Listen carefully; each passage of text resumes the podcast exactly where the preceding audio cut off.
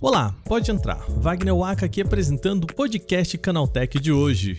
E o nosso programa é um especial de um só tema. A Apple apresentou seus novos produtos para o segundo semestre desse ano e basicamente foram três grandes segmentos de 30 minutos no evento para falar de relógios, fone de ouvido e, claro, os novos smartphones. Para ser bem sincero, foi mais a confirmação do que a gente trouxe no programa de ontem, só que tem algumas boas novidades por aqui, tá? A gente traz agora o resumo do evento da Apple com os novos Watch, AirPods Pro e os modelos da linha iPhone 14. Começa agora o podcast Canaltech, programa que traz tudo o que você precisa saber do universo da tecnologia para começar o seu dia.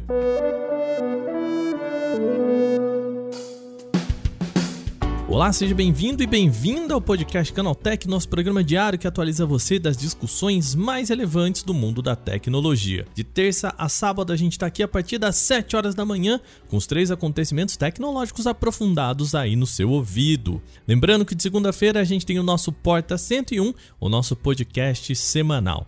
Ontem foi feriado, mas a gente fez o nosso plantão para trazer esse especial para vocês. O que quer dizer que a gente folga na sexta-feira, então sábado não temos o podcast excepcionalmente nesta semana, tá bom?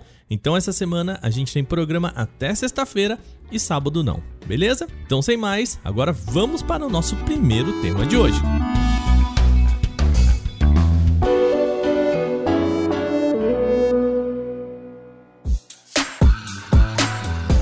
Gente começa pelo que é mais interessante, a nova linha de smartphones. A Apple deixou os iPhones para o final da sua apresentação, mas os novos modelos a gente traz no começo aqui do nosso programa. Como nós antecipamos ontem, a linha tem quatro modelos e é dividida em duas partes. Os chamados iPhone 14 padrão e iPhone 14 Plus são os mais básicos. Os iPhones 14 Pro e Pro Max são os mais potentes. Guarda assim, ó. Quem não tem Pro no nome é mais básico. Quem tem Pro é mais potente. Beleza? Bom, os não Pro basicamente são uma versão um pouquinho mais atualizada dos iPhone 13. Eles trazem o mesmo chip A15 Bionic que já estão presentes nos iPhones 13 e a câmera de 12 megapixels. O que muda realmente aqui é o conjunto de câmeras. Os modelos não Pro contam com uma grande angular e outra uma ultra angular. São mais eficientes em fotos com pouca luz. Além disso, para gravações de vídeo, os iPhones 14 e 14 Plus também possuem um sistema que oferece maior estabilidade, ou seja, as gravações ficam menos tremidas, tá? Lá fora, eles vão chegar custando a partir de 799 dólares na versão básica e 899 dólares na versão Plus. A gente já tem os preços por aqui também, tá? No Brasil, o iPhone 14 mais barato chega custando a partir de R$ 7.599 enquanto o modelo Plus sai por mil reais mais caro, ou seja, R$ 8.599. Bom, tirado o modelo mais básico da frente, vamos agora para as novidades reais desse evento. A Apple guardou todo o recheio interessante para os modelos Pro, ou seja, iPhone 14 Pro e 14 Pro Max. De cara, a gente confirmou que a empresa abandonou aquele entalhe, aquele dentinho, a franjinha, como você prefere chamar, a parte que fica ali em cima nos iPhone 13. Agora os modelos têm um buraco na tela em formato de pílula. Até aí, isso já era esperado, a gente falou isso no programa de ontem aqui. A novidade e que foi um ponto mais interessante dessa apresentação é um recurso novo chamado Dynamic Island, o que a gente pode traduzir como ilha dinâmica. Esse é um recurso que integra o entalhe ao resto do sistema operacional. Assim, ele fica em formato de pílula na tela, fechadinho, e ele se amplia ou retrai para mostrar outras informações, e ficou bem interessante. O buraco na tela, que antes era apenas um incômodo, passou a ter uma função agora no aparelho. Então ele funciona assim: ele guarda informações como as músicas que estão rolando em algum aplicativo, um relógio em contagem regressiva, ele mostra onde está o carro que você pediu no aplicativo, enfim, faz várias possibilidades aí e ele vai ampliando e retraindo, ficando escondidinho ou ficando maior na medida em que você necessita. De fato, uma grande mudança na forma como a Apple encarava esse que era um problema, o entalhe, e transformou numa solução de sistema operacional muito legal que eles fizeram por aqui. No mais, o aparelho traz o novo chip A16 Bionic com melhorias de ganho de desempenho e eficiência. Aliás, eficiência é bastante importante nesse chip, tá? Os iPhones 14 Pro e 14 Pro Max têm tela sempre ativa, ou seja, eles precisam ter uma garantia de eficiência para que a tela continue funcionando e não gaste toda a bateria. Uma das novidades do chip A16 Bionic também é o Display Engine, que é um componente do chip voltado especificamente para as funcionalidades do Dynamic Island. Como o nosso repórter Victor Carvalho previu no podcast de ontem, os modelos Pro também vão contar com atualizações de câmera. Aqui a Apple elevou o sensor principal para 48 megapixels. Lembra? A gente tinha 12 e agora tem 4 vezes mais megapixels. As outras duas lentes continuam com 12 megapixels, mas já é o suficiente para se esperar fotos com maior qualidade. Agora, o destaque desse momento do evento em que eles apresentaram essas câmeras ficou por conta de uma curiosidade bem nossa aqui. O gerente de produtos de iPhone que apresentou as qualidades de câmera do aparelho é um rapaz chamado Victor Silva. Com esse nome, eu tinha que checar se ele era brasileiro. E sim, Victor é formado aqui no Brasil e trabalha há 7 anos na Apple. Também, se liga, olha esse sotaque dele falando inglês. To tell you more, here's Vitor. iPhone 14 Pro introduces a brand new class of camera to iPhone. A 48 megapixel camera with a quad pixel sensor. Bom, bem brasileiro, um jeitinho brasileiro de falar inglês, né? Brincadeiras de lado, vamos falar agora do preço. Os novos iPhone Pro e Pro Max são, claro, os modelos mais caros da linha. Lá nos Estados Unidos, eles chegam por 999 dólares na versão Pro e 1.099 dólares na versão Pro Max. E a gente já tem os preços aqui no Brasil também, tá? Por aqui, o preço de lançamento será de R$ 9.499 para o modelo Pro e R$ 10.499, também uma diferença de R$ 1.000 aí na versão Pro Max. Lembrando, nosso repórter Victor Carvalho traz mais detalhes de tudo que foi falado, com especificações e outros detalhes, está tudo lá no nosso site. Eu vou deixar aqui o link na descrição desse podcast. Bom, teve mais no evento. Vamos falar agora de relógio. Como a gente antecipou aqui no podcast de ontem, a confirmação de três modelos. A Apple começou essa apresentação falando de segurança mostrou cartinhas emocionadas de supostos compradores que teriam sobrevivido a algum desastre por conta do seu relógio. Teve até uma que estava viajando com o pai em um avião, caiu no meio da floresta e foi o relógio que salvou. Apesar do tom um pouquinho exagerado e até fúnebre por vezes, a Apple destacou que sim, os relógios ajudam muita gente a encontrar problemas de saúde escondidos. A gente já viu várias matérias sobre isso, inclusive aqui no nosso site no Canal Tech. A gente não pode negar que os Apple Watches ajudam muito em saúde. Todos os modelos da linha agora contam com um novo sistema bem legal em relação a isso, que é a verificação de período fértil. É o seguinte, a Apple explicou que um dos métodos mais eficientes de verificar o melhor momento para se tentar engravidar é cruzando temperatura com ciclo menstrual na agenda. Os relógios medem a temperatura corporal da pessoa a cada 5 segundos e têm precisão maior durante a noite para avisar, caso a pessoa queira, quando é a possível janela de ovulação. Isso de novo cruzando os dados de temperatura corporal com o ciclo menstrual da usuária. A empresa foi bem clara também em dizer que há uma sequência de mecanismos de segurança dessa informação que, obviamente, é super pessoal. Agora vamos falar dos três modelos da linha. São o Apple Watch Series 8, o Watch SE, que é o voltado para usuários de entrada, e uma novidade na linha que é o Apple Watch Ultra. Esse é o modelo com foco em atletas de alto desempenho.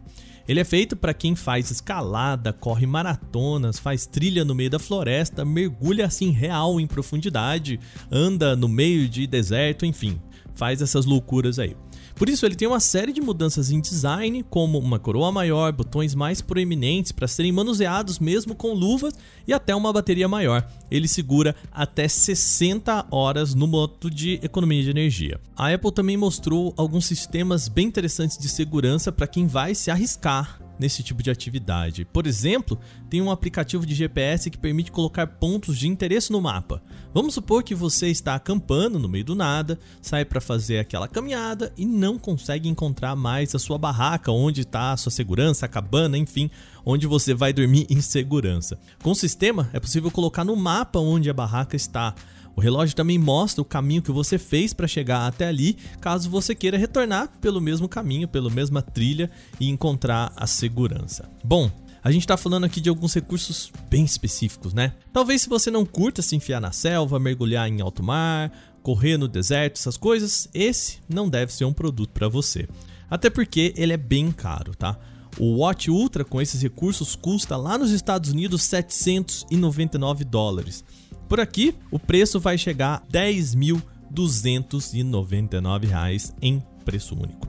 Novamente, todos os detalhes dos relógios da Apple estão lá no nosso site. O link, você já sabe, está na descrição do nosso programa.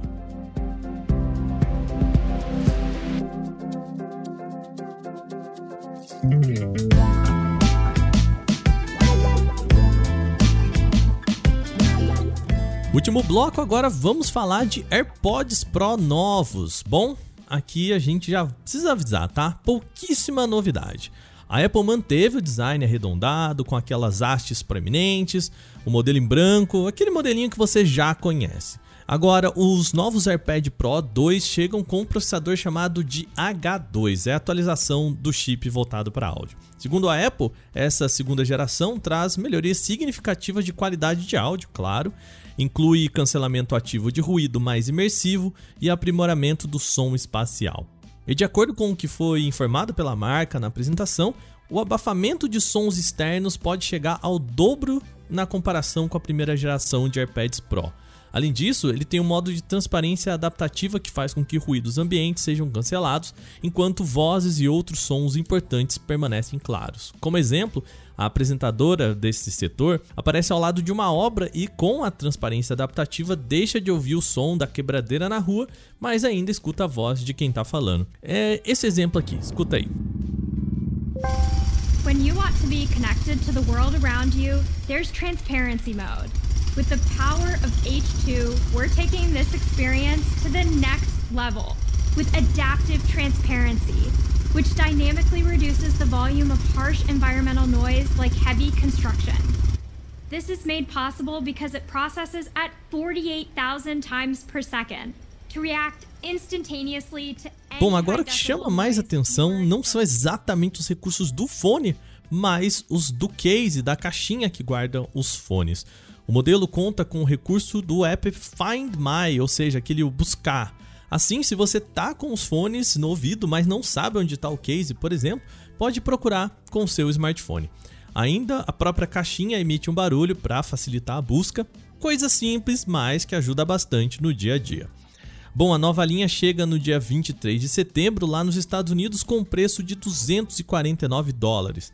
Aqui no Brasil, chegam com um preço de lançamento de R$ 2.599. Antes da gente terminar, também só uma informação extra por aqui. A Apple não disse isso no evento, mas confirmou a jornalistas que estavam lá presentes nos Estados Unidos. O iOS 16 vai chegar no dia 12 de setembro, tá bom? Agora, terminadas as principais notícias de hoje, vamos para o nosso quadro Aconteceu Também.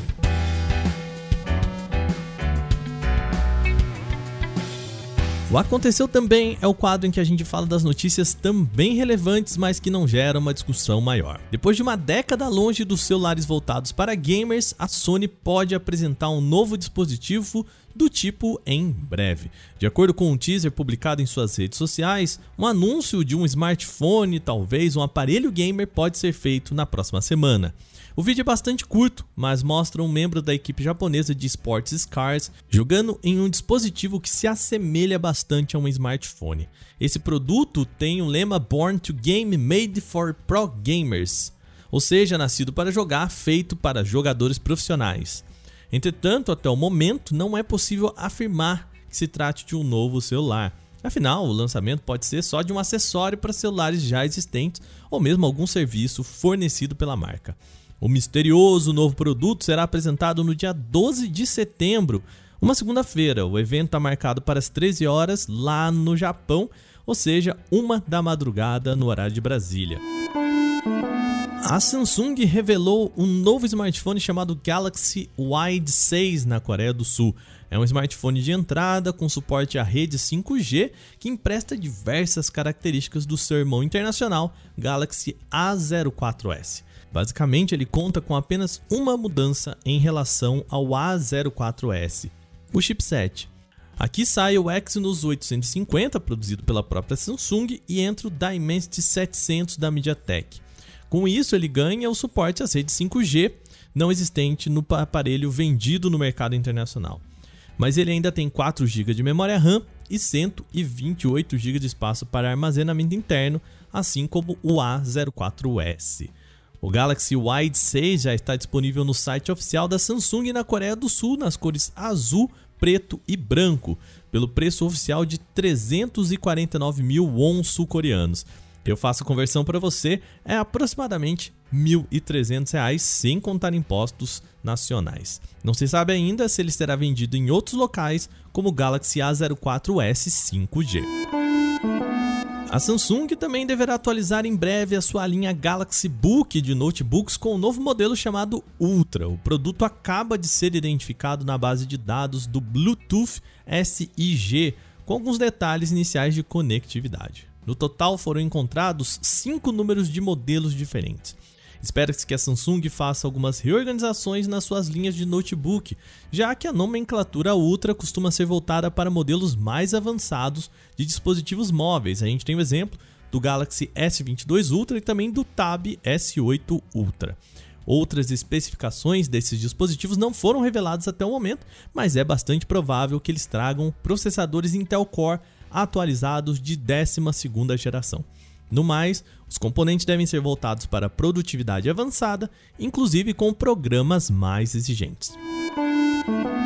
A Samsung trouxe uma nova atualização para o PlayStation 5 e o principal destaque é a adição do suporte à resolução 1440p. Após a instalação, os usuários vão poder escolher essa opção como padrão no console caso possuam monitores e televisores compatíveis. A mudança também deve atingir títulos que rodam em resoluções maiores que essa. Nesses casos, o PlayStation 5 vai aplicar uma redução automática para garantir maior suavidade das bordas nos gráficos e redução nos serrilhados por conta da diferença de menos aspecto na tela. Entretanto, de acordo com a Sony, games que rodam em 1440p não vão funcionar com taxas variáveis de frames, um recurso disponível apenas nas opções 4K e 1080p. A atualização do PlayStation 5 também traz mudanças de interface e melhor organização para a biblioteca de títulos, o que permite que os jogadores organizem os jogos em listas. A atualização já está disponível gratuitamente nos modelos de PlayStation 5.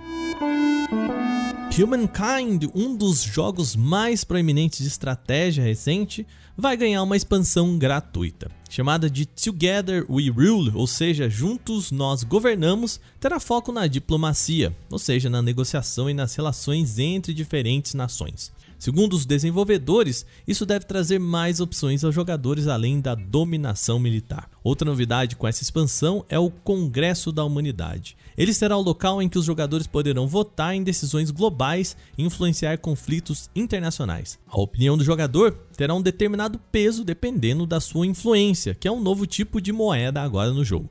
A proposta é que você gaste essas moedas nas decisões que mais lhe interessam. A atualização vai chegar ainda esse ano para quem tem o jogo gratuitamente.